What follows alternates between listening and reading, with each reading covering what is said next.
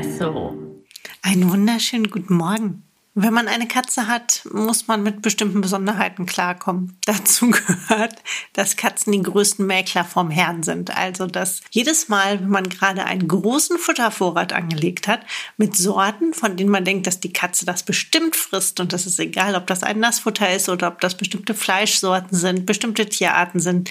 Und man denkt, ja, das hat sie doch letztes Mal super gefressen dann kann man ganz sicher sein, dass in dem Moment der Punkt kommt, wo die Katze sich das anders überlegt und sagt, ach, nett von dir, aber jetzt habe ich mich umentschieden. Es sind aber manchmal wirklich auch die Kleinigkeiten, auf die man achten sollte.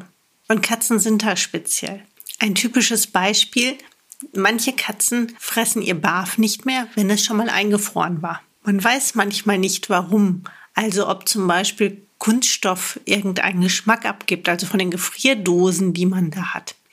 Genauso mögen viele Katzen es nicht, wenn die Nassfutterdose über mehrere Tage offen im Kühlschrank steht. Das hat man natürlich vor allem, wenn man nur eine Katze hat, die relativ wenig frisst und ein Nassfutter füttert, was nur in 400 Gramm Dosen beispielsweise zu finden ist. Und das ist wirklich etwas ganz, ganz Typisches, dass spätestens am dritten Tag, wo man das Futter aus dem Kühlschrank holt und der Katze anbietet, und zwar in der Dose im Kühlschrank aufbewahrt, die Katze es nicht mehr frisst.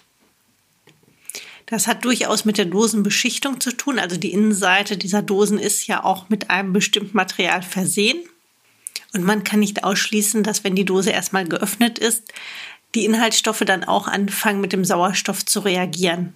Das ist blöd, weil man schmeißt sehr viel Futter unter Umständen weg. Eine Möglichkeit ist natürlich, dass man möglichst kleine Schalen kauft oder eben auch kleine Dosen kauft. Es gibt 85 Gramm Beutel, es gibt 100 Gramm Schalen, es gibt 200 Gramm Dosen, aber natürlich nicht von jeder Futterart. Und je kleiner der Hersteller ist, desto weniger lohnt es sich für den, so kleine Mengen zu produzieren oder so viele unterschiedliche Größen zu produzieren. Und das andere ist natürlich, man verursacht wahnsinnig viel Müll. Was man also tun kann, ist zum Beispiel, dass man das Nassfutter direkt in eine kleine Gefrierdose umpackt und dann im Kühlschrank aufbewahrt. Die Akzeptanz ist dadurch meistens höher, auch noch nach ein, zwei Tagen.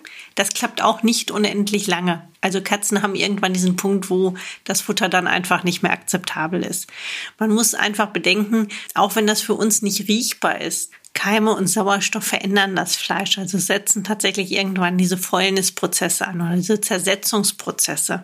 Und Katzen riechen das. Und Katzen sind eben nun mal keine Aasfresser, das heißt, ab irgendeinem Zeitpunkt signalisiert ihnen ihr Geruchssinn, das kann nicht funktionieren, das will ich nicht mehr. Wie weiter die Toleranz der eigenen Katze ist, das ist immer ein bisschen unterschiedlich.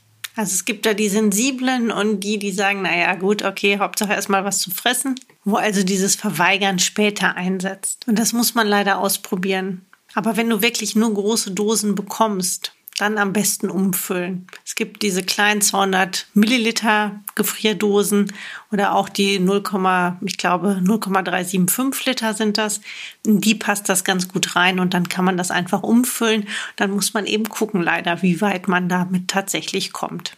Wir wissen leider alle, Katzen sind speziell und das wird man auch nicht ändern können. In diesem Sinne, hab einen wunderschönen Tag und bis dann.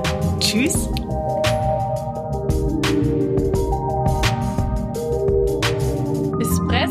Wurde dir präsentiert von Tierisches Wissen.